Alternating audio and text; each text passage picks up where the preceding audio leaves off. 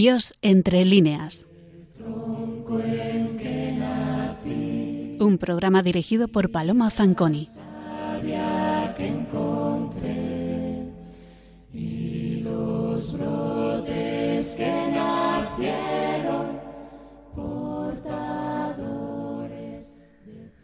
Buenas noches, queridos oyentes de Radio María. De vuelta ya a la rutina diaria y comenzando este nuevo e ilusionante curso académico que se inicia este mes, dedicamos hoy nuestro programa a un poeta, ensayista y profesor español de renombre universal, cuyos estudios filosóficos y literarios han marcado impronta en la cultura de nuestro país, José María Valverde. Tomamos los datos biográficos que reproducimos a continuación de Elena Fernández Tomás. Nace Valverde en Valencia de Alcántara en 1926 y muere en Barcelona en 1996.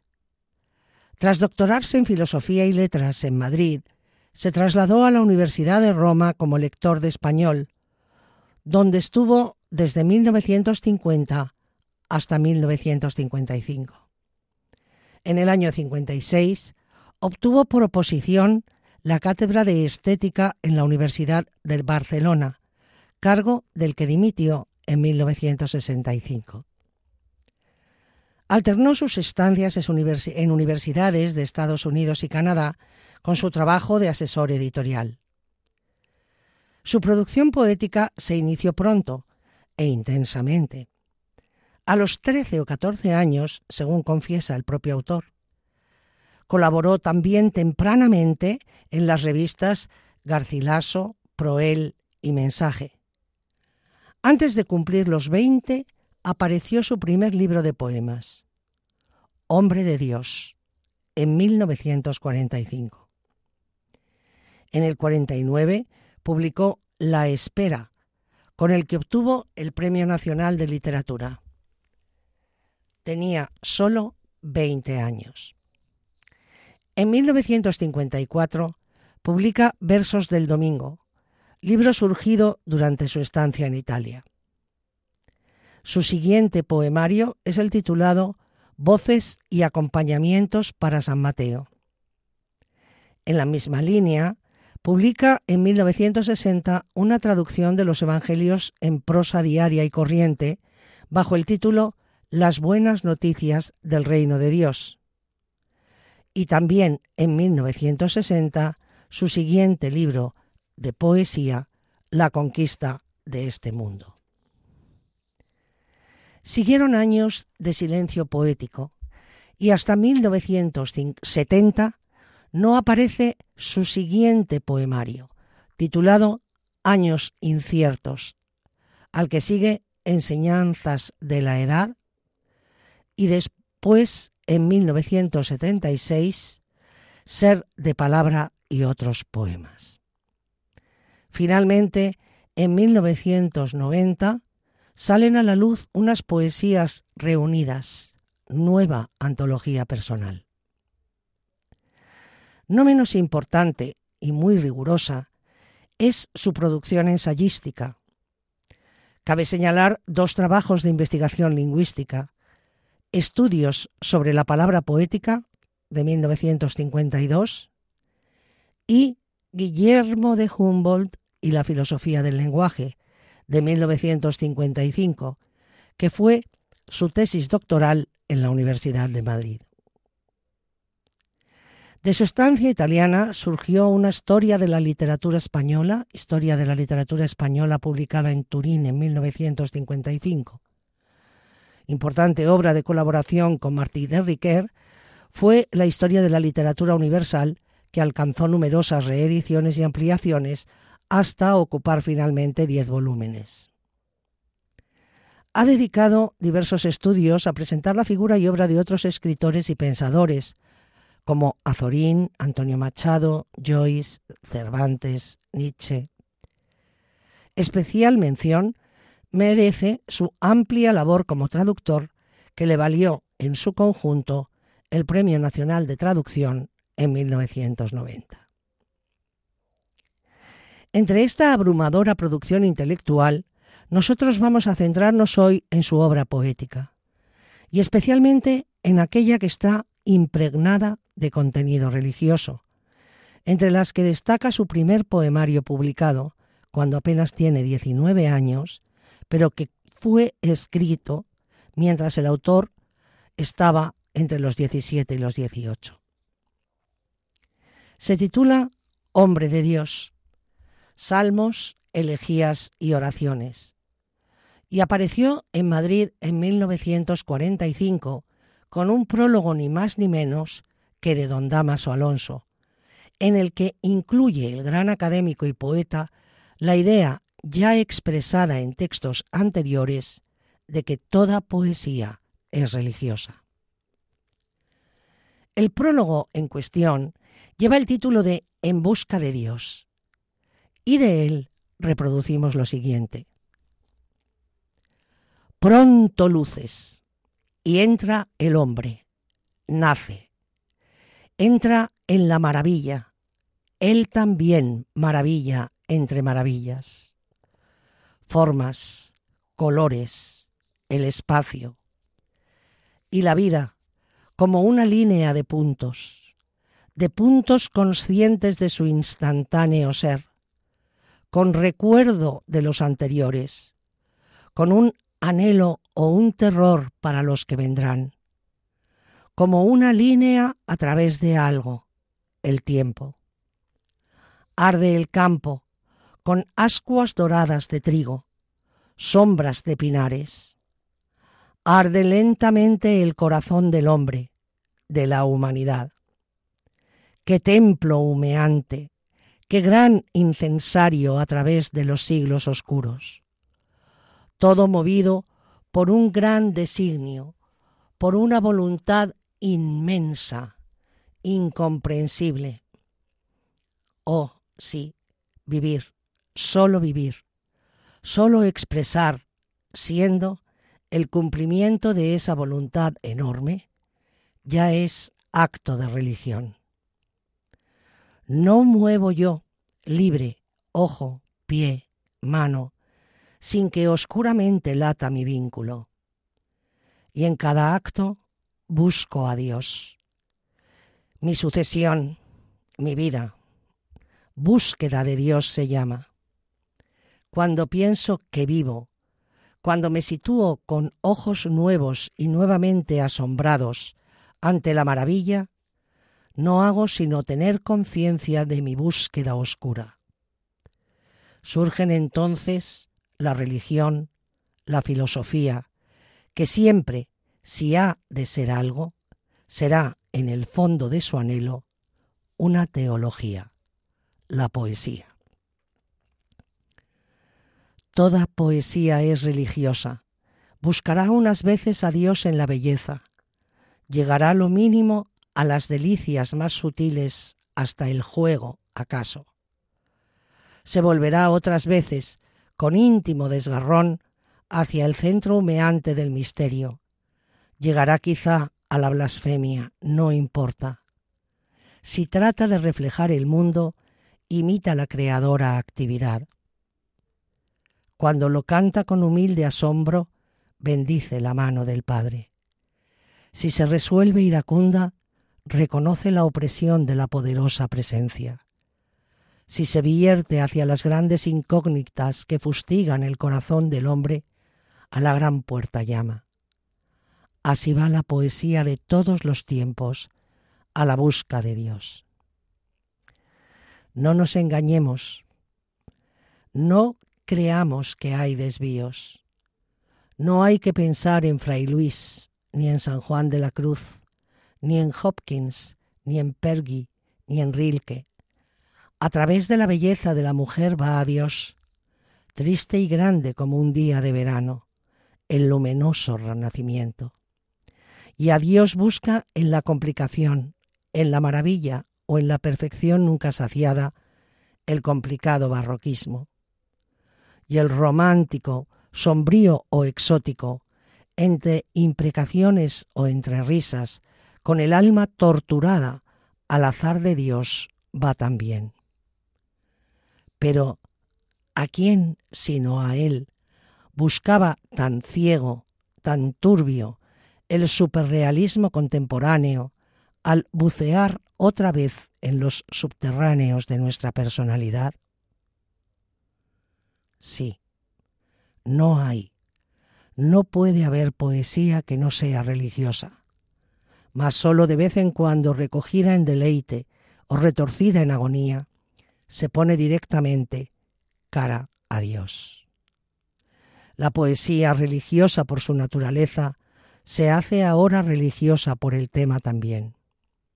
¿A quién puede maravillar que cuando la vida es más dura, cuando parece que la humanidad se va a deshacer en terribles espasmos, cuando el hombre más se siente partícula de horrendas fuerzas indiferentes, el corazón del poeta se vuelva más cercanamente a Dios y le pregunte o le cante? Buen ejemplo son de ellos los últimos años de la poesía española. La idea central que desarrolla Damaso, cuyas palabras hemos citado, en esta primera parte del prólogo, es pues que en todas las épocas se ha buscado a Dios en la poesía, en el Renacimiento a través de la belleza femenina, en el barroco por una perfección estilística, en el romanticismo a través de la expresión de las desazones del corazón y en el superrealismo contemporáneo analizando los subterráneos de la personalidad humana por medio del psicoanálisis. Y queremos destacar que don Damaso Alonso en su última frase subraya el éxito de la poesía religiosa en la posguerra española.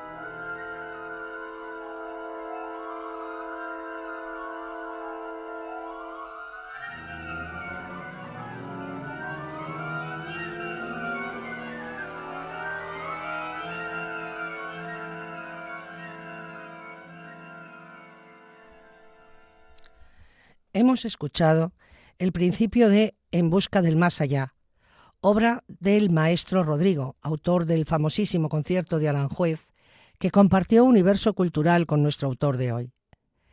Están ustedes sintonizando Radio María, el programa Dios entre líneas que hoy estamos dedicando a la producción poética religiosa de José María Valverde. Les habla Paloma Fanconi. Tras estas palabras generales del prólogo de don Damaso Alonso a la primera obra de José María Valverde, se centra ya en la poesía del joven. Y leemos. Citamos a Damaso. José María Valverde, un adolescente, poco más que un niño, ha sentido también la gran llamarada y se ha refugiado, envidiable refugio, en su fe. Es de un poeta católico esta voz que canta. Su fe infunde su libro, le da serenidad, sentido, armonía. Hay una gran cohesión de pensamiento en el fondo de estos poemas. Oh sí, da mucho consuelo sentir la iluminada confianza de esta voz joven. Cuán lejos de nuestros barquinazos, de nuestras contradicciones y de nuestras angustias. Para Valverde, el mundo se ordena bello hacia un fin. La poesía participa de este orden. El poeta canta porque él es una necesidad de Dios, porque le es necesario a Dios. Son los poetas sus pregoneros, la voz de la creación, glorificándole. Y así escribe Valverde. Ya ves que por nosotros es sonora la vida, igual que por las piedras lo es el cristal del río. Tú nos has, no has hecho tu obra para hundirla en silencio. Por eso nos has puesto a un lado del camino con el único oficio de gritar asombrados. Es decir, la voz del poeta glorifica a Dios como una necesidad de la propia poesía. La idea es que la voz es creada por Dios para que le celebre, a Él, porque al celebrar la vida, que es río, éste, al chocar con las piedras, que son los poetas, se hace sonoro. La vida se hace sonora porque se hace palabra y la vida es la creación divina. Y continúa don Damaso. No es que por estos versos, y hago un inciso, ¿no? se refiere aquí don Damaso a, los versos del libro en general, no a los versos que les acabamos de reproducir de, de Valverde. ¿no? Bien, pues no es que por estos versos dejen de cruzar la angustia, el terror, no. No es un hombre, un niño hombre el que canta. Él ha sentido la carne que se revela, las lívidas fosforescencias de la sensualidad, los verdes pantanos de la turbadora vegetación. Ah, pero se salva, se escapa a su torcedor, porque sabe que esa fuerza misteriosa, llena de limos ambiguos y reptiles y difusos gusanos, es también un secreto designio de la divinidad. Es una fuerza terrible, continua como un río, porque escribe Valverde. Pero un río celeste de éxtasis y misterio que incendia nuestra carne de eternidad y Dios. También su cuerpo continúa don Damaso, siente el espanto de su destrucción futura y reproduce los siguientes versos del poeta. Hoy sentí de repente mi cabeza apoyada en una tabla. Anticipada tierra me subía a la boca. Y añade el gran crítico. Y el débil cuerpo, tan dulcemente feo, el pobre perro triste, se contrae con horror. Pero otra vez la fe es la salvadora, la fe en la resurrección, y el poeta perdona la cobardía de su cuerpo. Comprende que la materia teme la gran tersura de la eternidad y cita los siguientes versos del poeta. Temes el agua quieta de lo eterno, su belleza suprema en que todo se iguala. Y hay otra agonía siempre patente, prosigue el prólogo, la de no sentirse aún por entero realizado en Dios. Esa sed, ese ansia que el poeta atribuye al gran ser con mayúscula, por ejemplo, en estos versos. tú acechas sin descanso, como un león cautivo. Tiñes los horizontes de rojo con tu ser. Eres una sequía que devora el paisaje y llena de ceniza, viento y ríos. Es pues un Dios que provoca la sed y pregunta el prologuista. ¿No son también a la par el ansia y la sed de la pobre alma contenida, apresada, que tiende a desgajarse hacia su centro? Pero asegura a continuación, aun en estos gritos late la seguridad en el destino del hombre de Dios. Fuera de ellos una gran serenidad, muy dulce, muy triste y muy esperanzada, impregna todo el libro. La tristeza viene del tremendo sino del poeta, participar de la vida y estar al mismo tiempo situado en su margen, solo contemplador. Y abre sus grandes ojos y contempla contempla y sitúa las cosas dentro del inmenso cristalino orden. El poeta se vuelve hacia las cosas y todas las va conjugando en las coordenadas divinas. Y cita los siguientes versos de Valverde, bellísimos. Y por eso refiero las cosas a tu nombre, dándoles latitud y longitud de ti y explica, es que las cosas, como en San Juan de la Cruz y en otros poetas místicos, a un tiempo mismo velan la presencia de Dios y la llevan oculta en su seno. Oh cosas, apartaos, dadme ya su presencia, que tenéis escondida en vuestro oscuro seno.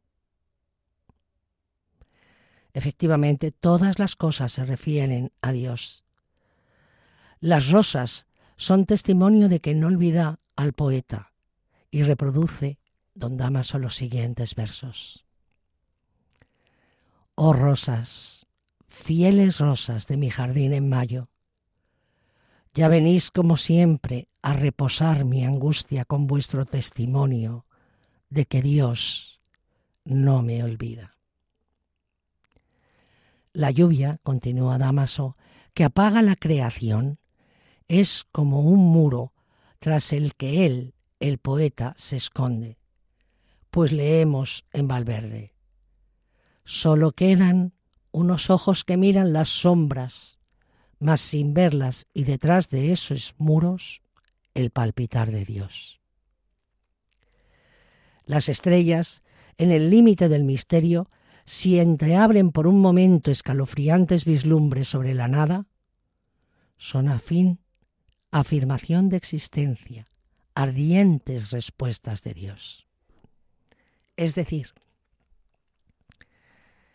igual que Dios nos da las rosas todas las primaveras y el poeta las ve como un signo de que no nos olvida y nos regala la contemplación de su belleza, al observar el cielo estrellado también el vacío que vemos entre uno y otro astro nos lleva a pensar en el infinito, que claro, sería Dios. Es un pensamiento muy generalizado el que las estrellas se piensan como la escritura de Dios, como la expresión material de la divinidad creadora. Y en este punto continúa don Damaso. También la belleza es otra criatura, la más desvalida, y aquella en que más se refleja la divinidad, así como su delicadísima primera emanación. Este anhelo de belleza, la conciencia de su imperfecta realización en el mundo, centra todo el libro, lo remansa, lo aserena, con un trasluz de armonía. Surgen así esas emocionadas tres oraciones por la belleza, por todo lo aún no logrado en hermosura, o por imperfección propia, o por falta de contemplador, o por imperfección de los tiempos. La niña con pecas y la estatua con defecto, las minas de belleza en la ceguedad de la noche, la belleza que el poeta solo tendrá al realizarse en Dios a través de la muerte. Todas las cosas, pues, em, van dando una a una un poderoso sí al verso que cantando interroga. Todas esparcidas se tienden con voluntad de dovelas en un exactísimo arco total. Y estas voces dispersas, pero de idéntico sentido, en algunos poemas llegan a fundirse en largas oraciones que el poeta reza a la par con toda la creación. Por ejemplo, lo que hace a la forma enumerativa oración por el universo. Y termina Don Damaso.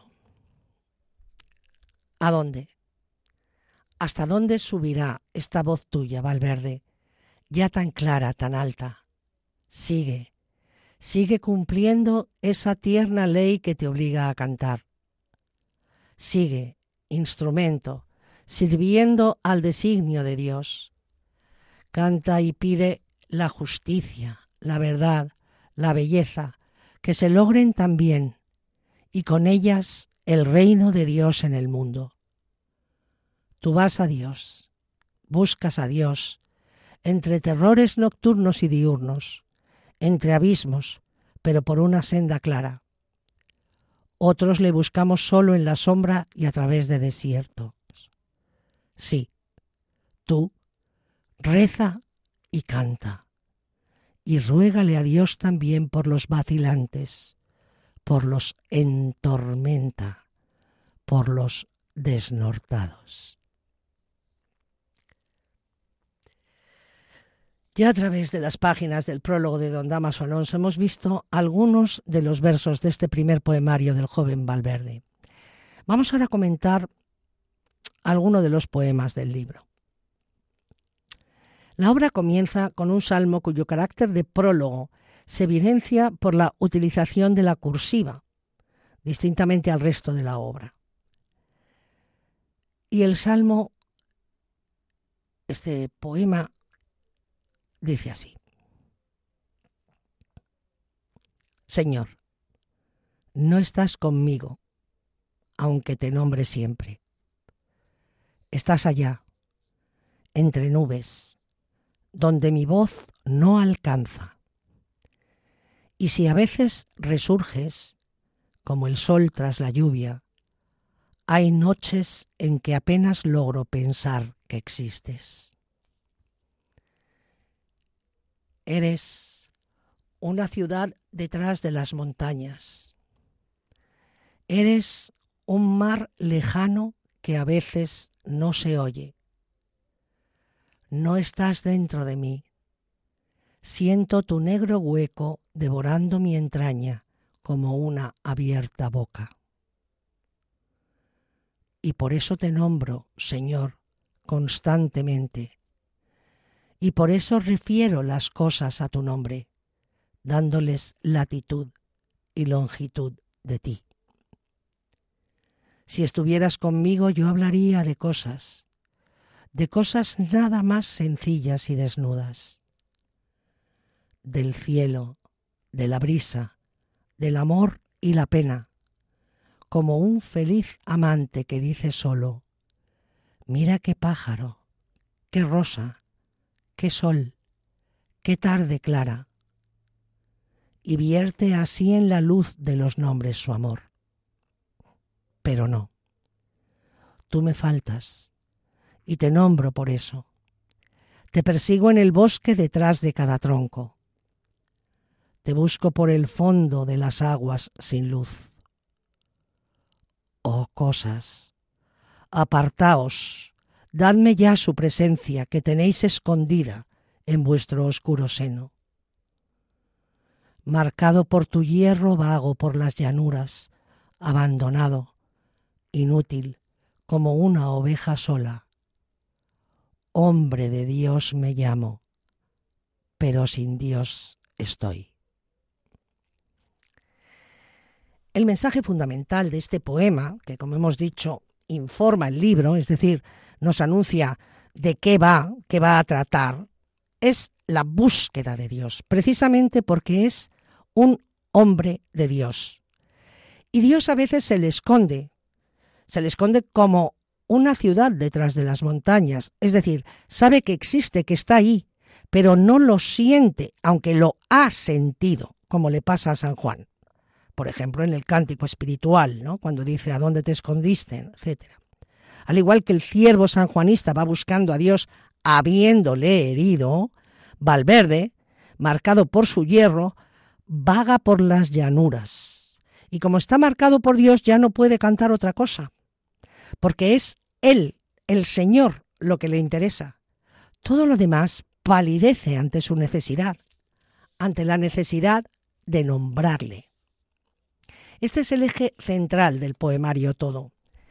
Y como no podemos reproducirlo entero, claro, ni se trata de ello, vamos a centrar nuestra atención en algún poema especialmente destacable, como el Salmo de las Rosas, que ya, eh, del que ya les hemos hablado mientras eh, citábamos las palabras del prólogo de don Damaso Alonso, porque el propio Damaso introduce en su prólogo algunos versos del Salmo de las Rosas.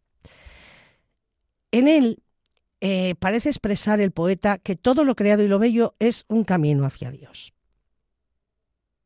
Y repito los tres primeros versos que ya les he reproducido al principio del programa, insertos en el prólogo de Don Damaso. Oh rosas, fieles rosas de mi jardín en mayo, ya venís como siempre a reposar mi angustia con vuestro testimonio de que Dios no me olvida. Hubo un tiempo en que yo creí perdido todo, pero vuestra constancia no se enteró siquiera y seguisteis viniendo a acariciar mi frente y a decirme que el mundo seguía estando intacto. El poema es largo y termina. Voy contando a mis años los relevos de rosas, de rosas repetidas, de eternidad de rosas que me animan diciéndome que el Señor sigue en pie. La idea es significativa. La belleza de las cosas creadas por Dios nos deben llevar a Él y hemos de recrearnos en ellas en los peores momentos, en esos periodos de tristeza, melancolía, duelo o dolor, viéndolas como regalos de Dios, testimonios de que Dios no nos olvida y que mitigan calman, aminoran nuestra angustia, como la aminora el saber que Él, el Señor, nos tiene siempre presentes. Y además, esos regalos son periódicos. Las rosas siguen viniendo todas las primaveras, estemos como estemos, y se repiten una y otra vez. Y esto lo vemos en los tres versos finales, de manera eterna, porque Dios que es eterno, sigue en pie. Es absolutamente optimista el poema dentro de la constatación de que el dolor existe en la vida del hombre. Pero Dios sigue en pie y además eternamente. Y teniendo en cuenta esta simbología, esta razón de existir de la cautivante flor, el siguiente poema se titula Oración por las rosas. El final del libro es un larguísimo poema titulado Elegía y oración del arroyo, cuya estrofa final tiene un carácter casi autobiográfico, en el que leemos. Mírame aquí, Señor, mi pasado en el pecho y un carcaj de futuros inmóvil en la mano. Mírame adolescente, y en tu puerta afincado, igual que un chopo joven crecido en oración.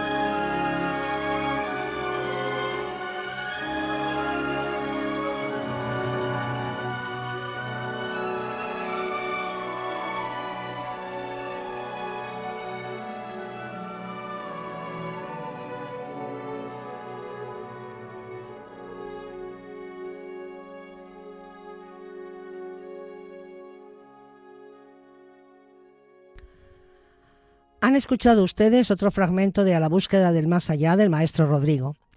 Están ustedes sintonizando Radio María, el programa Dios entre líneas, en que hoy estamos comentando la producción religiosa de José María Valverde. Les habla Paloma Fanconi. En 1949 publica nuestro autor un libro titulado La Espera. Tiene 20 años y con él obtiene ya el Premio Nacional de Literatura.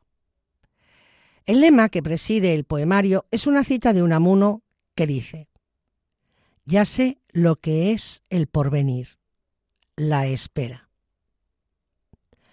Como muestra la cita, es un libro que mira hacia el futuro, como no puede ser de otra manera, en un hombre de 20 años. Está dedicado a Leopoldo Panero, poeta y amigo, a quien escribe como a un hermano mayor lo siguiente. A ti, Leopoldo, amigo grande, a tu tristeza antigua y dulce, como dejada entre las manos de aquel que en su callar nos une.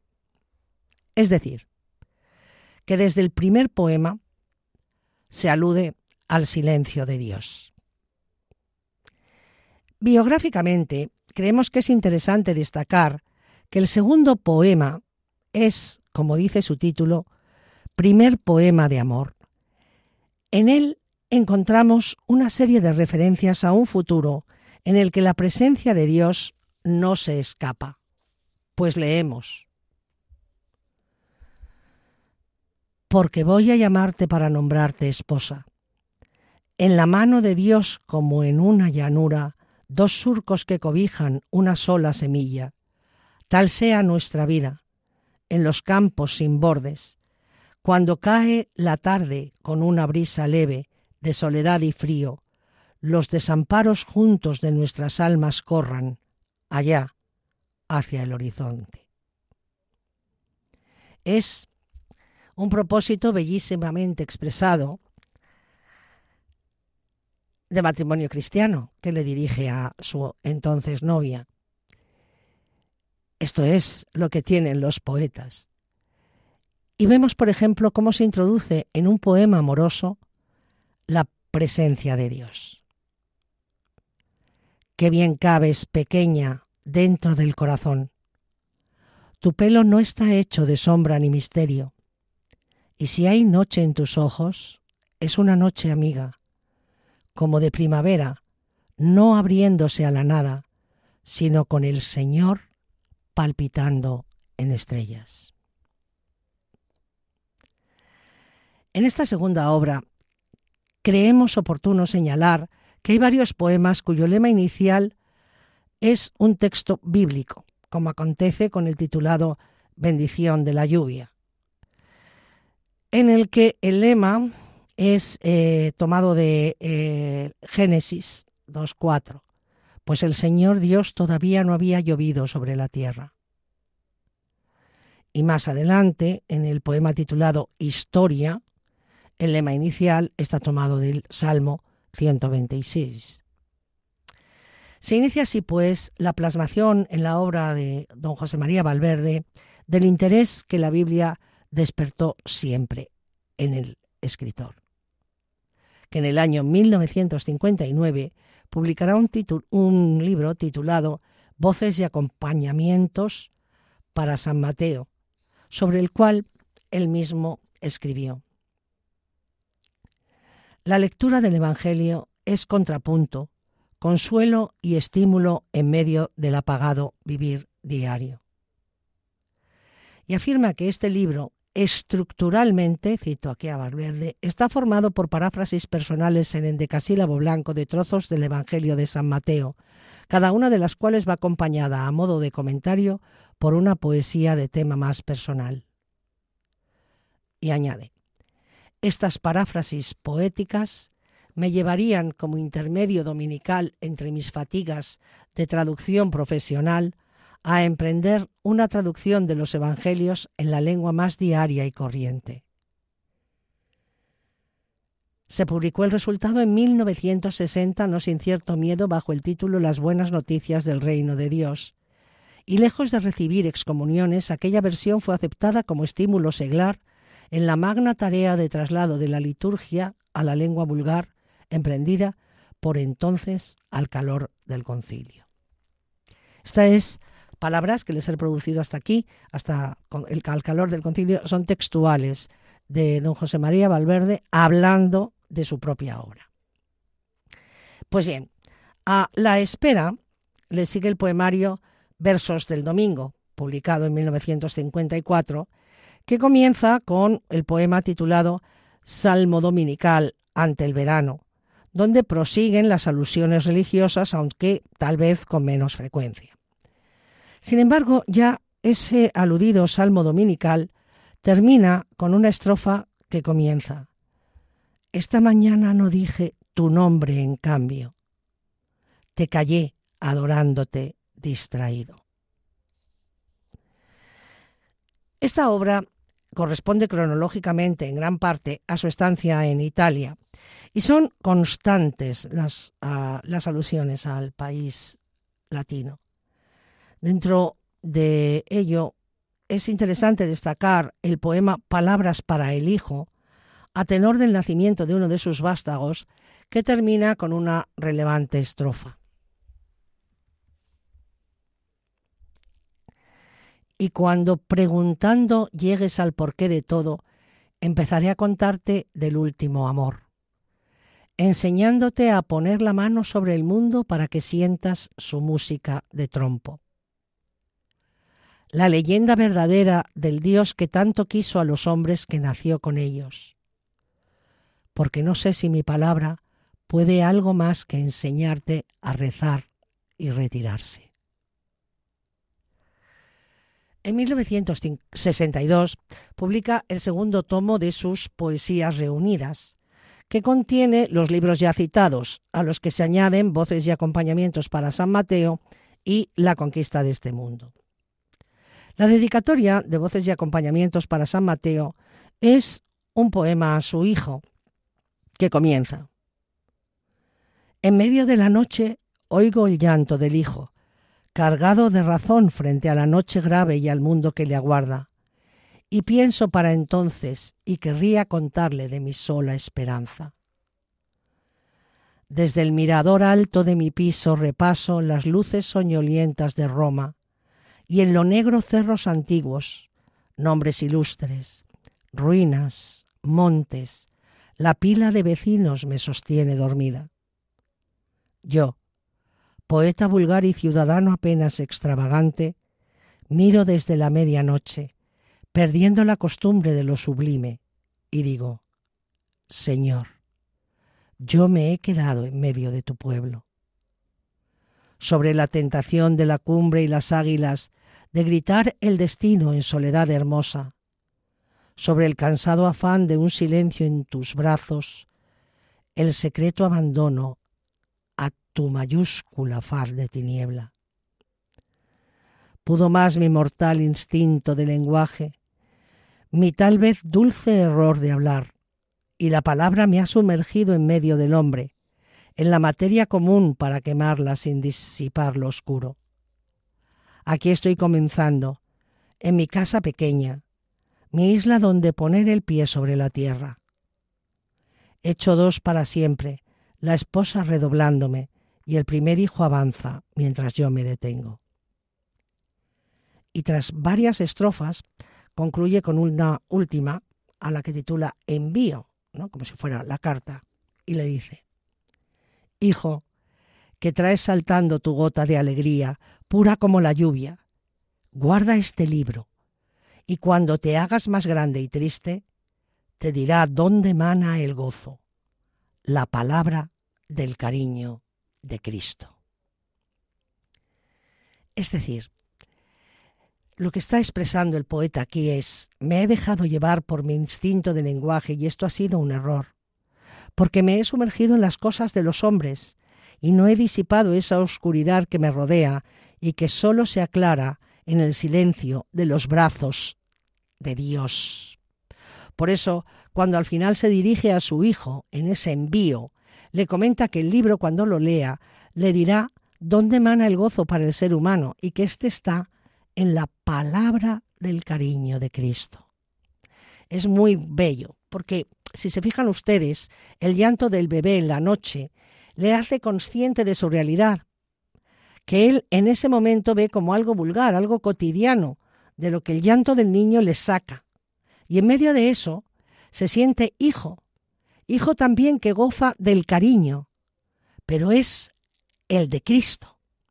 Y es significativo que aquí no habla de Dios, que es la palabra que encontramos generalmente en sus poemas, sino de la persona de Cristo, palabra con mayúscula, como emanador del gozo que proporciona recibir cariño. Aparecen en este libro también varios poemas que son glosas del Evangelio, por ejemplo, el Tibidabo, la tentación en el monte, con la indicación de Mateo 4, 8, 10, o el titulado La vocación de San Mateo, eh, Mateo 9, 9, ¿no? El eh, pasaje evangélico aquí es el siguiente. Pasando Jesús de allí, digo Mateo 9, 9, vio a un hombre llamado Mateo que estaba sentado al banco de los tributos públicos y le dijo, sígueme. Y se levantó y le siguió. Bien, pues tras este pasaje evangélico, Valverde desarrolla todo un poema en el que se figuran los pensamientos de San Mateo. Y empieza así. Habla San Mateo. Siempre me gustó el orden. Yo no tengo fuerzas para vivir a la aventura. Hipócritas, solían acusarme de mi poco dinero, rebañado a fuerza de esperar, de perseguir al moroso, gritando entre sus niños, de tener buena letra, y por qué no, ¿por cuál justicia van ellos a hablar?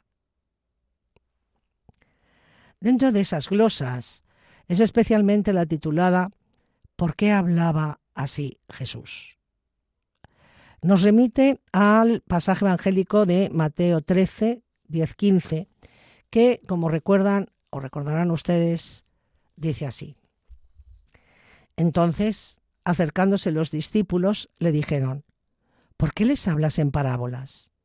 Él respondió, perdón, él respondiendo les dijo, porque a vosotros os es dado saber los misterios del reino de los cielos, mas a ellos no les es dado, porque a cualquiera que tiene se le dará y tendrá más, pero al que no tiene, aun lo que tiene le será quitado.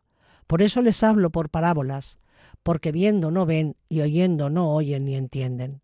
De manera que se cumple en ellos la profecía de Isaías que dijo, De oído oiréis y no entenderéis, y viendo veréis y no percibiréis, porque el corazón de este pueblo se ha engrosado, y con los oídos oyen pesadamente y han cerrado sus ojos para que no vean con los ojos y oigan con los oídos, y con el corazón entiendan y se conviertan y yo los sane. Bien, esta es la cita bíblica. Y Valverde fantasea aquí un pensamiento de Jesucristo a tenor de estos versículos, y es el siguiente. Leyendas les conté. ¿De qué podían servirles los discursos de razones, disueltos sin raíz en la memoria como espuma de voz? Cuando bajaba la tarde, era el momento de alejarles. Igual que el sol caía mi parábola redonda y de oro entre sus manos.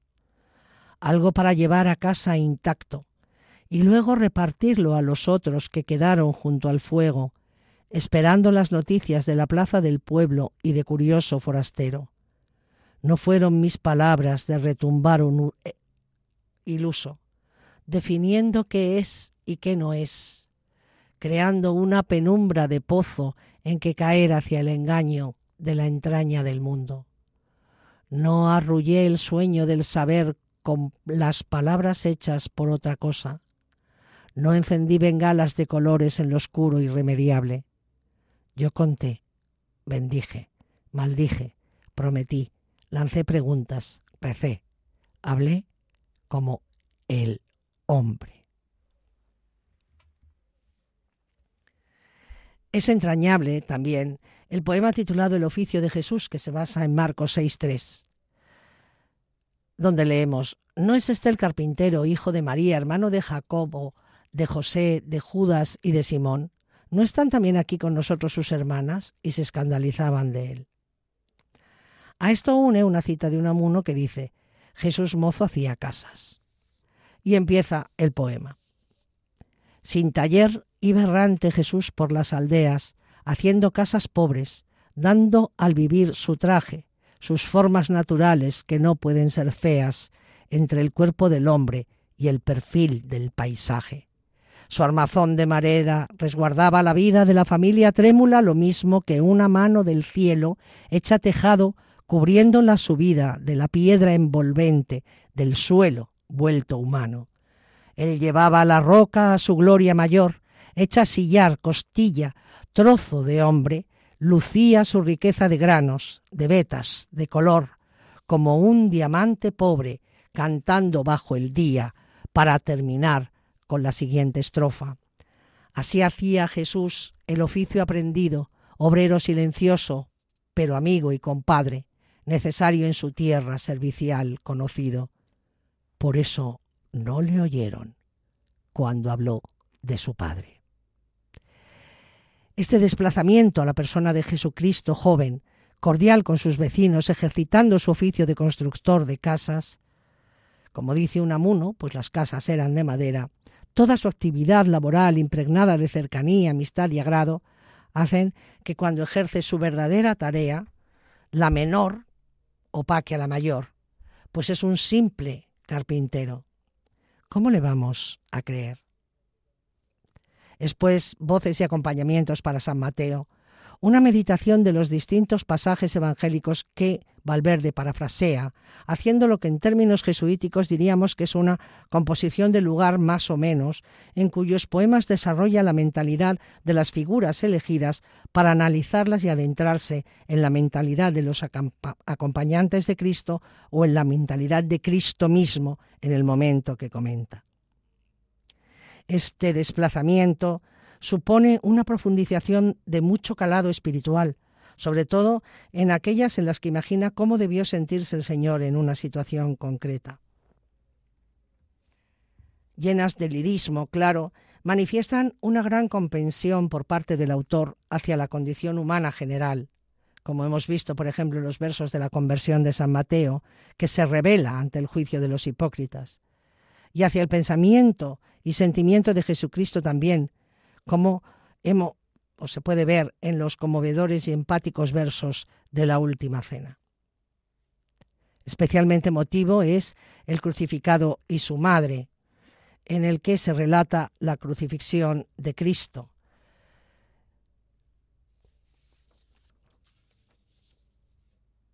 Ahí, eh, bueno, seleccionamos algunas estrofas por eh, ser hoy el día en que celebramos el dulce nombre de María. El poeta aquí se desplaza al corazón de la Virgen dolorosa ante la cruz y escribe versos tan bellos como los siguientes. Alguien vio simplemente un condenado con más sangre que nunca.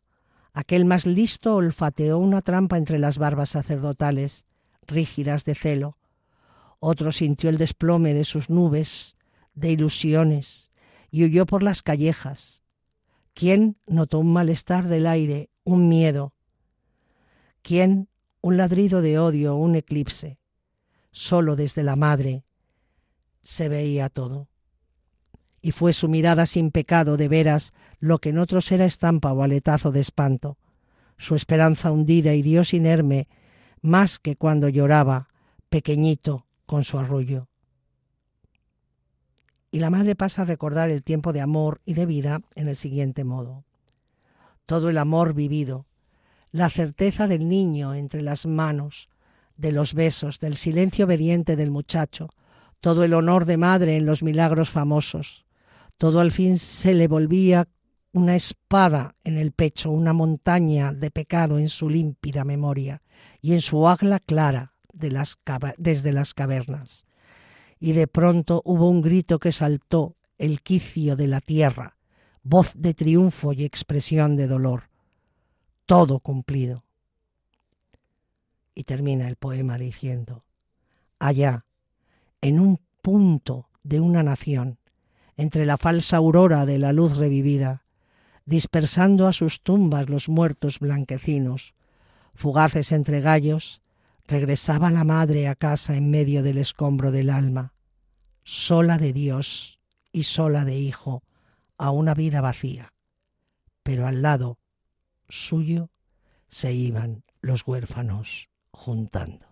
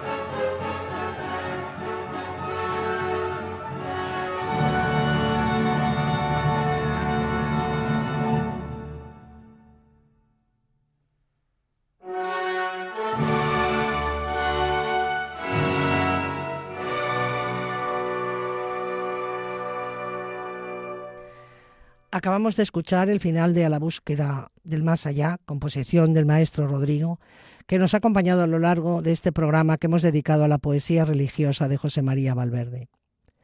Así terminamos hoy Dios entre líneas. En breves tendrán ustedes a disposición en nuestra página web el podcast con el este espacio. Si quieren ponerse en contacto con nosotros, pueden escribirnos un correo electrónico a la dirección diosentrelíneas@radiomaria.es. Nosotros volveremos, Dios mediante, dentro de cuatro semanas. Muchas gracias por habernos elegido para pasar este rato con ustedes. No se vayan, les dejamos con nuestros informativos. Se despide de ustedes Paloma Fanconi.